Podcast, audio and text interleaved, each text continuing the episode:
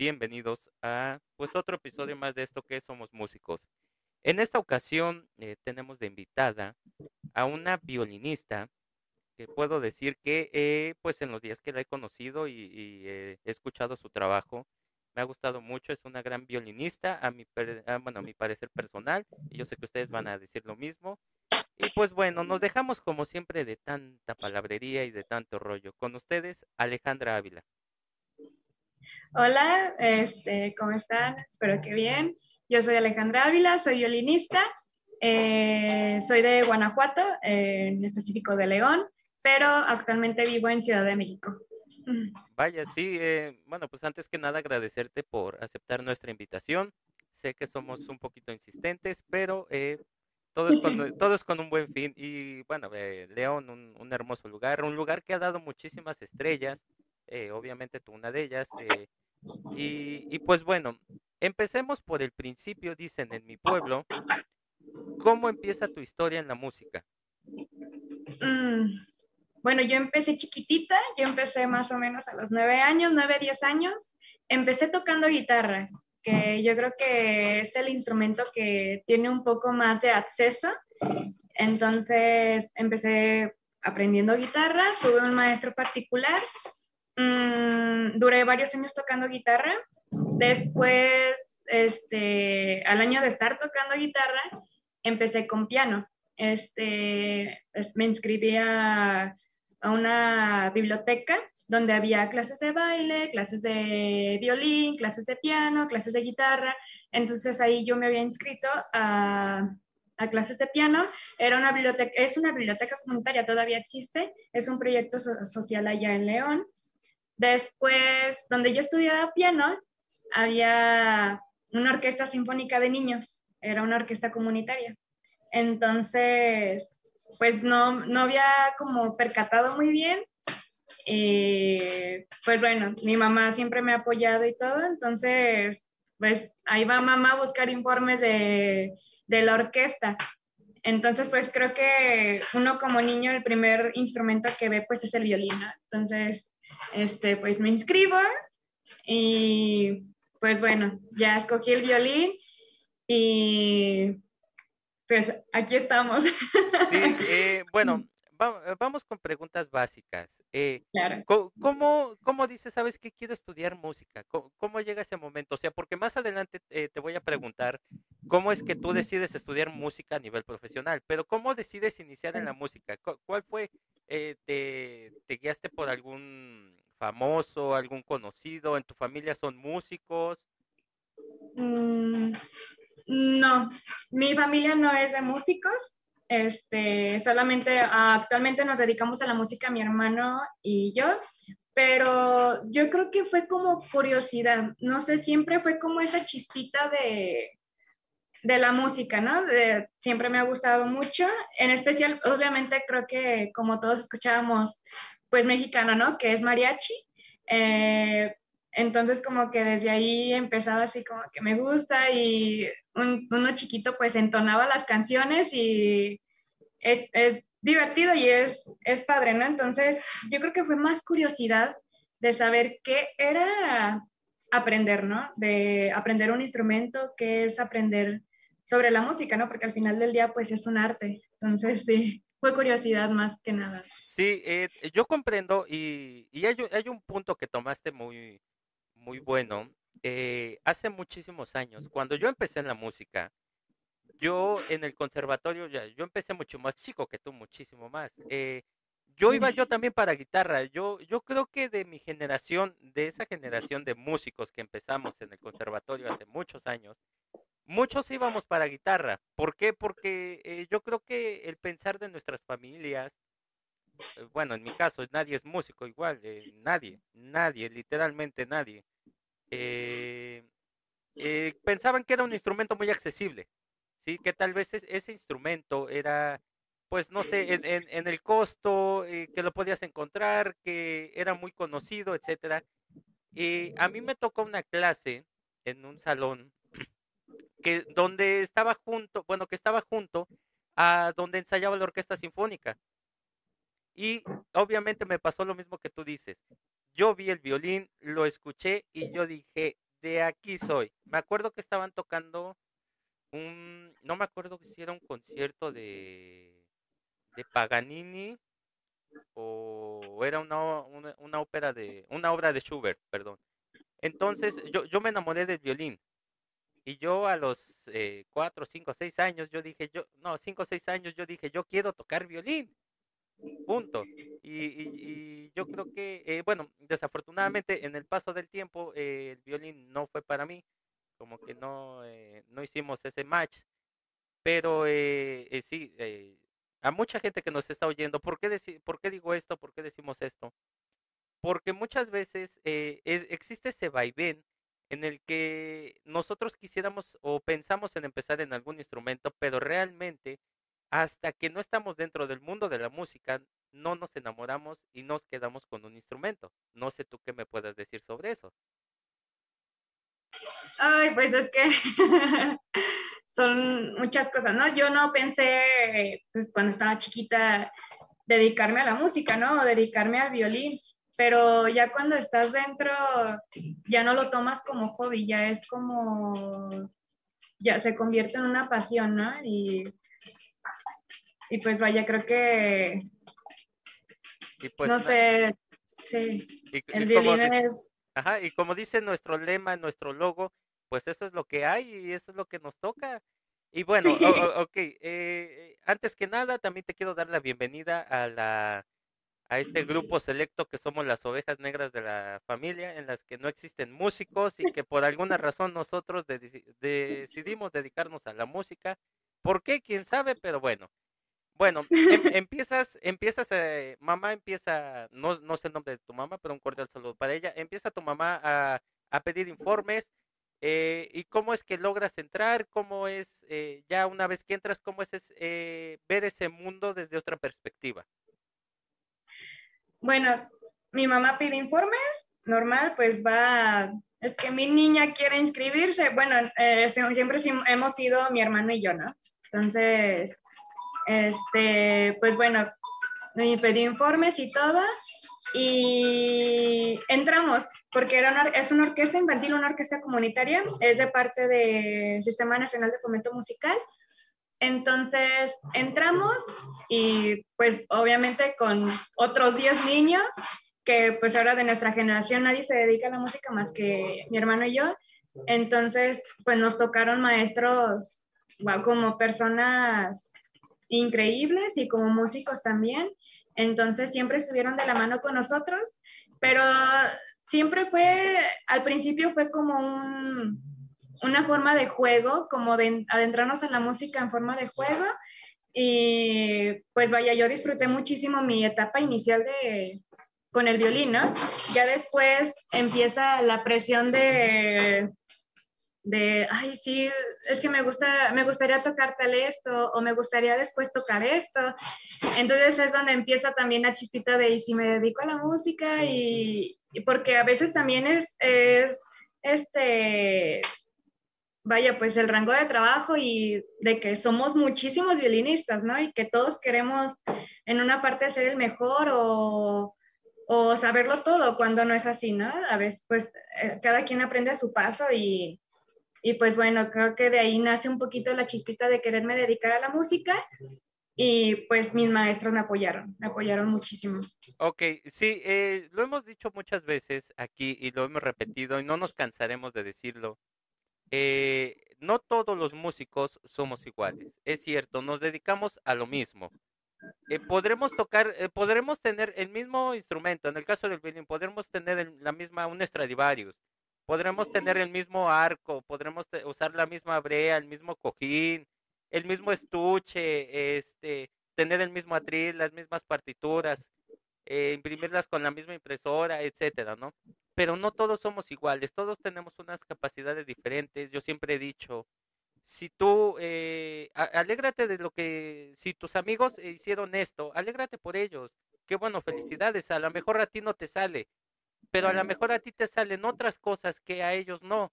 Y así nos vamos y, dejemos ese círculo tóxico que existe en la música, en el que eh, siempre queremos competir contra nosotros, no solo contra nosotros mismos, sino contra los demás. y perdemos ese, ese horizonte en el que pues es disfrutar la música, convertimos la música en algo más tedioso cuando en realidad eh, pues podremos apoyarnos. Pero bueno, eh, ok. Eh, eh, ¿Y cómo, bueno, tú empiezas desde chiquita, ¿y cómo llevas a la par esa, esa vida? O sea, porque obviamente te entiendo un poco en cierta manera, pero ¿cómo, cómo es que, o sea, además de estudiar música, tienes que estudiar la primaria, tienes que llevar otras materias, tienes que llevar la secundaria, tienes que, tienes que llevar eh, a cuestas esa, eh, esa carga que es, eh, porque a esa edad los compañeros, los amigos no entienden muy bien eh, lo que es estudiar música. Muchas veces hasta hoy en día, ya que somos profesionales o semiprofesionales o nos dedicamos a esto, no lo comprenden como tal. Pero ¿cómo fue eh, llevar esa etapa de que, eh, pues, o sea, tengo que ir a la primaria, a la secundaria, a la prepa, pero también tengo que estudiar música? Pues fue complicado, ¿no? Porque, pues, obviamente uno, pues creo que en parte entra la presión social, ¿no? De es que no sales, es que es que tú nada más a tu violín y eh, todo este rollo, pero siempre derechito el camino, siempre, siempre. Y pues bueno, me gusta mucho, ¿no? Me gustaba mucho estudiar hasta el día de hoy, ¿no? Obviamente, pues ahora que me dedico a esto, tengo que estudiar, pero disfruto estudiar, ¿no? Y me gusta. Pero, pues vaya, desde chiquita pues siempre tuve como esa disciplina de escuela, orquesta y llegaba la noche a mi casa a hacer tarea y luego estudiar un ratito violín y descansaba porque al día siguiente a la mañana me tenía que levantar temprano, hacer, seguir con la tarea de la escuela y la rutina de siempre, ¿no? Ya después, este, como a los 13 años más o menos, empecé a trabajar. Yo no solamente me enfoco a, a la música clásica, también toqué mariachi, toqué mariachi por por varios años, entonces también es algo que me gustaba mucho y como todo, pues no es tan normal que a lo mejor una niña de 13 años trabajando en el mariachi cuando es un ambiente tan precioso, una música tan preciosa, pero a veces el ambiente en el que se trabaja, por ejemplo, este, con, los, con los clientes que trabajas, ¿no? Eh, a veces es, es pesado, pero pues así fui, fui como de una rutina siempre muy ajetrada y pues estaba acostumbrada ya a eso, ¿no? Entonces, pues es como todo, ¿no? La presión social de los compañeros de la prepa o de la secundaria, de la primaria, pues siempre va a estar ahí, ¿no? Incluso hasta el día de hoy. Pero, pues bueno, creo que también es de uno que siempre persiga lo que quieres, ¿no? Ya, incluso en la universidad, yo estudié dos años pedagogía y a veces también es pesado, ¿no? Y es increíble, pero pues bueno, creo que es bueno para uno mismo también. sí, eh, pregunto esto porque eh, eh, en muchas ocasiones a mí me sucedió lo mismo. Yo sé que la gente está diciendo, nada, pero pues estamos oyendo a la invitada, no a ti. Ok, es mi podcast, yo hago con él lo que quiera. Eh, este, no, sí, pero en muchas ocasiones yo creo que no somos los únicos. Nos ha tocado a muchos eh, vivir e, etapas así, etapas en las que incluso podemos llegar a ser hasta discriminados eh, en cierta manera porque somos músicos, porque muchas veces la gente no comprende, como tú lo mencionabas, muchas veces nos llegan a mencionar esa frase tan molesta para nosotros de las que es, es que tú y tu música, no eh, te decimos, vamos a tal lado, vamos a hacer esto, vamos a hacer el otro, y no puedes porque tienes que ensayar, porque vas a sacar el recital, porque vas a hacer esto. A mí me decía una ocasión un amigo, que lo acabo de encontrar hace pocos días y este me dio muchísimo gusto verlo y me, y me dijo, güey, de chiquito yo, discúlpame, yo no entendía yo la magnitud que era estudiar música. Eh, y ahora te veo tan feliz y, me da muchísimo gusto. Discúlpame porque yo no te comprendí. Pero ¿por qué digo esto? Porque eh, él, en una ocasión me dijo, güey, eh, ¿cómo es posible que tú te estreses tanto, te preocupes tanto, practiques tanto, o sea, practiques 300 horas para llegar a tocar 15 minutos? O sea, simplemente tú me has explicado que leer música, leer las notas es como leer eh, ortografía, cosas así, gramática y todo eso. Pues simplemente lee, llega, lee, ya, punto. Yo le decía yo, güey, es que no, las cosas muy diferentes. Sí, muchas veces la gente no nos llega a comprender que eh, ser músico implica dedicar muchísimas cosas y perder muchísimas cosas de nuestra vida. Sí, es invertir eh, 300 horas de ensayos para tocar 3 minutos, para recibir 10 segundos de aplausos, para recibir 30 minutos de críticas. La, la vida del músico a veces no es tan sencilla como pareciera y, y, nosotros, los que empezamos desde muy chicos, nos toca vivir esa etapa que, güey, este, no, a ti no te vamos a invitar porque, pues no, tienes que ensayar, siempre estás ensayando, siempre esto, siempre el otro. Y, y yo les digo, si ustedes tienen un amigo músico que se dedique a la música y en alguna ocasión llega a ir a alguno de sus planes, llega a salir, llega a hacer esto, valórenlo, porque no saben el sacrificio que a veces representa para nosotros el poder hacer alguna actividad fuera de la música. Actualmente, por ejemplo, ahorita que ya somos profesionales o que ya estamos en el mundo profesional, no saben lo pesado que es, eh, por ejemplo, preparar una clase, eh, los que somos arreglistas, compositores, preparar algún arreglo, hacer alguna composición, eh, revisar tareas, e, etcétera. Entonces, pero bueno, ya nos desviamos un poquito del tema. A mí ya saben que si no me jalan la rienda, yo me voy de vacaciones. Bueno, pasa toda esta etapa, pasa eh, estos momentos, eh, vives todo lo que es eh, primaria, secundaria, llegas a la prepa y me comentabas que estudiaste pedagogía. ¿Estudiar pedagogía fue antes o después de decidir estudiar música profesionalmente? Fue antes. De, bueno, siempre traía la espinita ya de dedicarme a la música. Ya, de hecho, cuando tenía 17 años, yo ya estaba planeando, siempre decía, quiero ir a Ciudad de México, ¿no? Ciudad de México, Ciudad de México, porque digo, estaba más cerquita a la Universidad de Guanajuato, ¿no? En Guanajuato me queda una hora de mi casa, pero yo quería venir a la Ciudad de México. Entonces, ya tenía planeado, este, como que venir a hacer audiciones, porque pues es un proceso pesado, ¿no? Y es un proceso pues largo también. Entonces, pues tras pandemia, no hay audiciones, este, en la escuela donde yo, donde yo estudio no abrieron audiciones, eh, fue así la chispita de, bueno, me dedico a pedagogía, ¿no? Que también me gusta muchísimo la enseñanza, me gusta muchísimo y disfruté el tiempo que estudié pedagogía. Ya después, hace como unos seis meses más o menos, eh, sale convocatoria la Orquesta Escuela Carlos Chávez, me animo, empiezo este, porque dejé un, un, lapso de tiempo de estudiar, o sea, dejé un poquito el violín por dedicarme a otra cosa, ¿no? Entonces, pues volví a estudiar, volví a ponerme las pilas y todo, y pues ingreso a la, a la escuela, y pues así. Y, y, así nada más.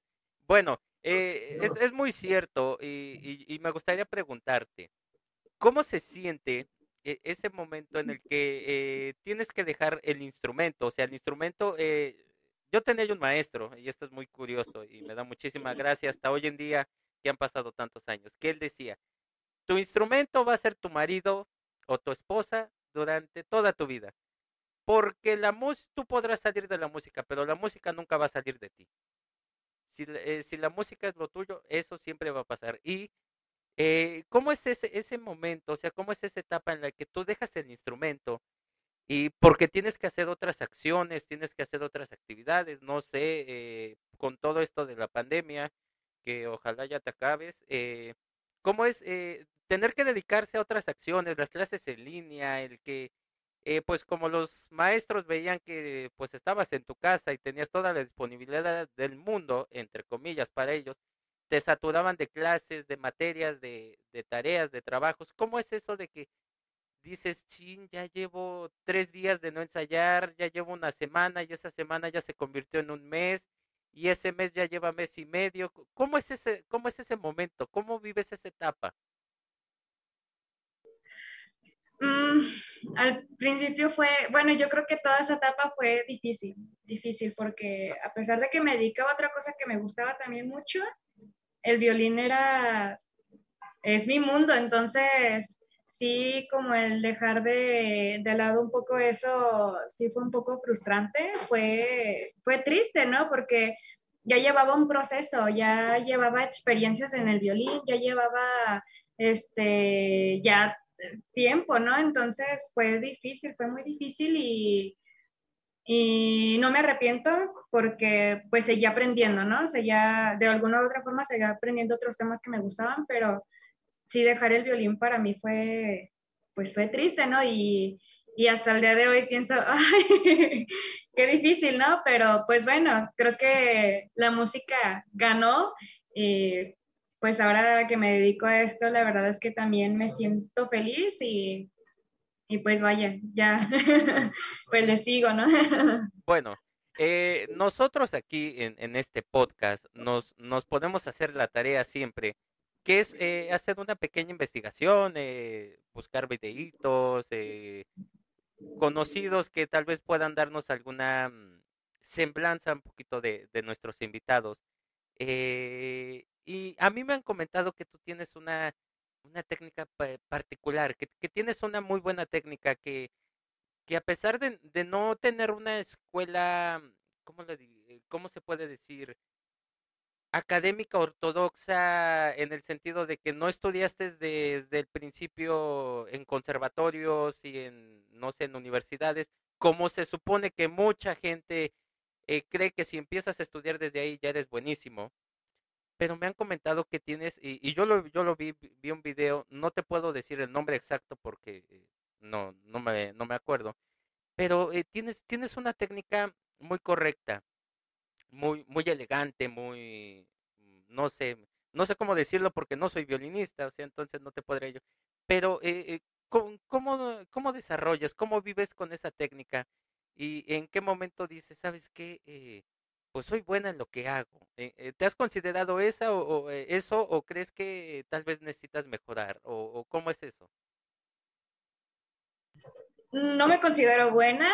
Este, vaya, no, yo creo que la vida nos ha dado muchas vueltas y pues muchos aprendizajes, ¿no? Yo actualmente estudio violín, pero no, no quiere decir que sea muy buena o que sea experta o no porque sigo aprendiendo, ¿no? Y yo creo que es eso, la música es eso, y yo creo que por eso estoy enamorado de la música, porque sigo aprendiendo y voy a mi ritmo, voy a mi paso y pues me siento orgullosa de lo que sé ahorita, ¿no? Y, y, y vaya, trato de retribuirlo, ¿no? De, de no sé, eh, mm, ayudar a los demás, ¿no? Todos somos compañeros y yo creo que eso es la música, compartirla. Ok, sí, yo sé que se te hizo un poquito extraño mi, mi pregunta anterior y mi comentario, pero va, va en el sentido de esto. Eh, en la música y no me dejarás mentir, y mucha gente no me dejará mentir. En la música existe este orgullo, digámoslo así, este orgullo musical, en el que es, eh, yo ya puedo hacer esto, eh, no sé, eh, hablemos de, del violín, yo ya puedo tocar el capricho 35 mil de Paganini, ¿sí? Y, y veo que a 30 compañeros no le sale. Perfecto, yo voy a hacer menos esos 30 compañeros porque a mí ya me salió.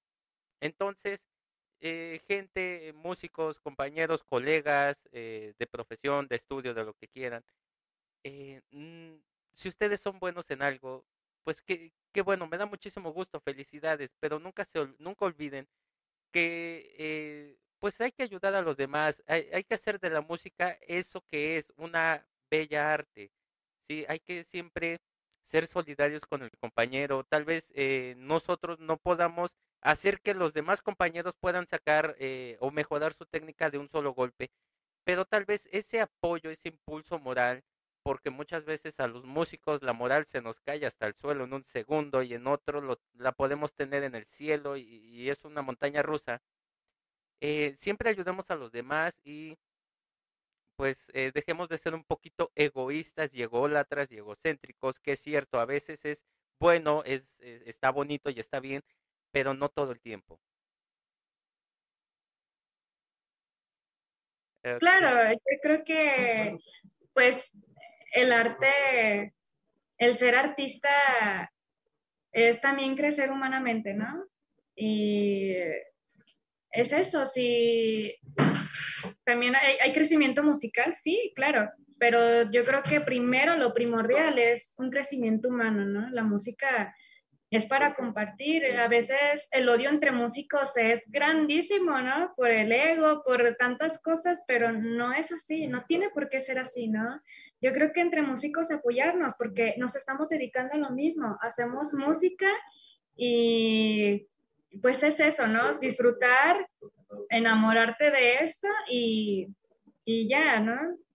Sí, eh, y bueno, eh, vamos a tocar, me gustaría tocar antes de entrar a la recta final de, este episodio, eh, me gustaría tocar un punto muy, muy particular. se lo he preguntado a todos nuestros invitados y me gustaría preguntártelo a ti. ¿Cómo vives ese momento en el que dices, bueno, eh, ya estoy en la música, ya todo, y te dice el maestro, los maestros te comentan o les comentan, vamos a tener un concierto de, no sé, con 300 personas o 400, eh, no sé, supongamos más de 10 personas o más del grupo que están ustedes ensayando. ¿Cómo vives ese primer concierto? ¿Cómo vas viviendo eh, las etapas de que, pues, eh, hay veces que hay 300 personas, hay veces que nada más somos 5 personas, hay veces que son 500. ¿Cómo vives ese momento? ¿Cómo es? ¿Cómo son esos nervios? ¿Qué sientes? ¿Qué piensas? ¿Qué, qué es lo que experimentas en, ese, en esas situaciones? Ay, híjole, cada concierto, cada evento que he tenido, cada presentación, hasta un hueso, es emocionante, es es padre, ¿no? Porque uno como músico transmites, ¿no? Entonces, pues transmite, lo que no puedes decir, lo puedes tocar, ¿no? Entonces, pues es increíble a veces que, no sé, un concierto de X personas y llega una persona y te dice, muy bien, me gustó, ¿no? O me hiciste sentir así. Entonces, cada experiencia que he tenido ha sido diferente, ¿no? Yo no, yo no puedo decir que los conciertos son iguales o que incluso hasta si va la misma gente, no es igual. Entonces, pues son los nervios, ¿no? De que tienes un papel importante, ¿no? Este, como violinista, como músico y como persona, ¿no?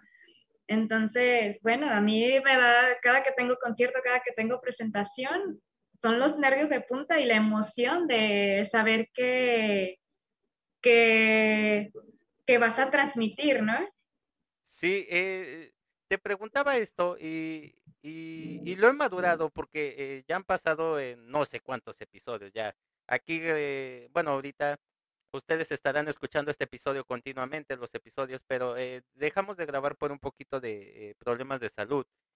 Y he madurado mucho esto porque eh, hace unos días, platicando con un maestro, uno, uno de los que fue mis maestros de, instrumento, eh, me sacábamos a colación un tema, bueno, porque estábamos platicando que eh, lo estaba yo convenciendo de que hicieron, grabaron un episodio con nosotros.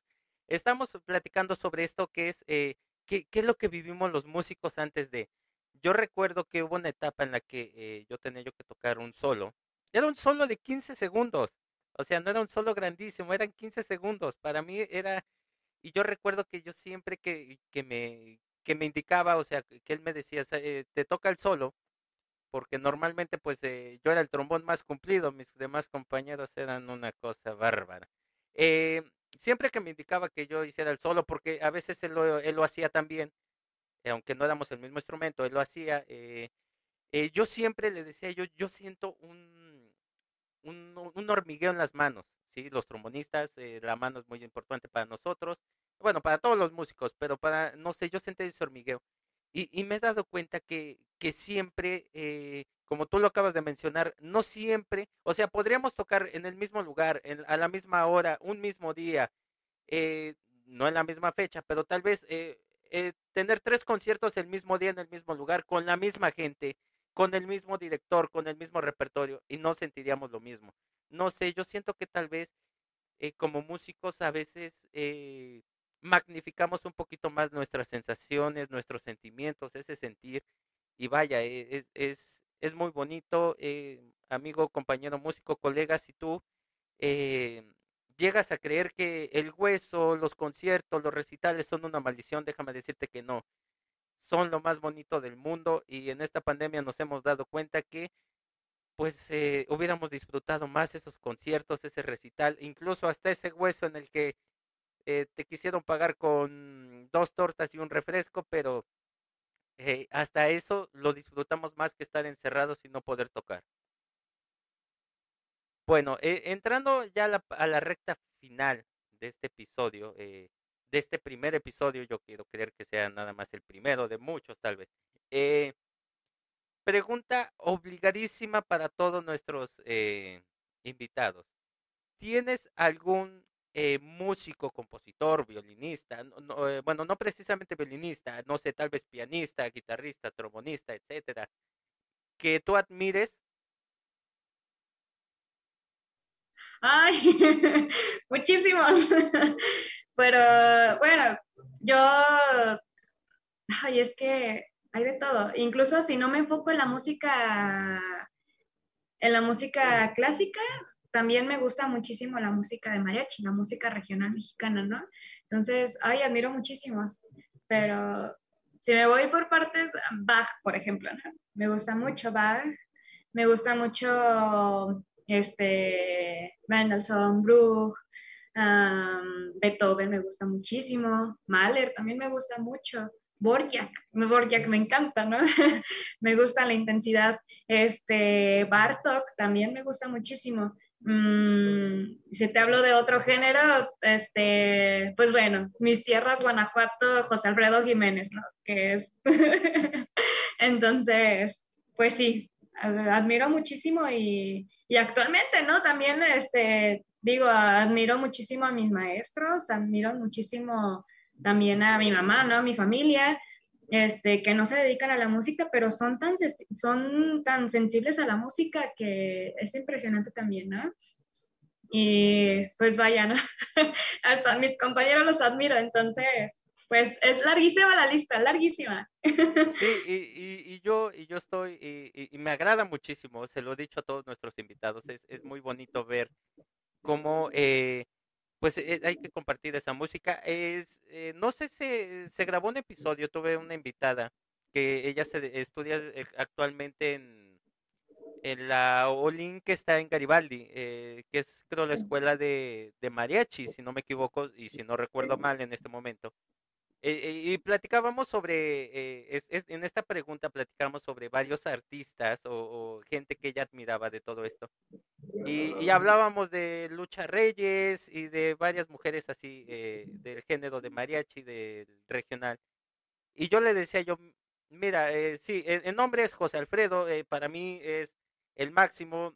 Yo me he peleado muchísimas veces por sacar un arreglo de él y él casi casi ha aventado el piano, la, eh, la guitarra, el trombón, todo, y porque muchas veces son complicados, a pesar de que José Alfredo no era músico, hizo sus canciones tan complicadas que, que bueno, y yo le decía, sí, Lucha Villa y este Lucha Reyes y todo ellos, pero a mí me perdonan y me disculpan y la gente me va a tirar hasta por la cabeza.